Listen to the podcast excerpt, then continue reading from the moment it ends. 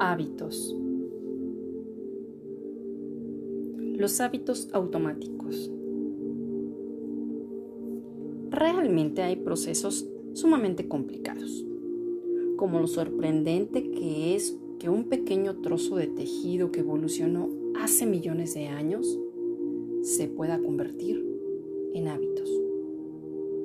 Análogo como el proceso de gestación que se desarrolla de forma automática en el cuerpo de la mujer durante 36 semanas.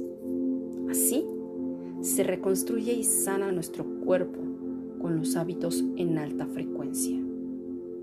Comienza a generar para ti hábitos en alta frecuencia. Ya es, hecha está tu sanación. Yo soy tu amiga Annie Girón. Gracias. Gracias. Gracias.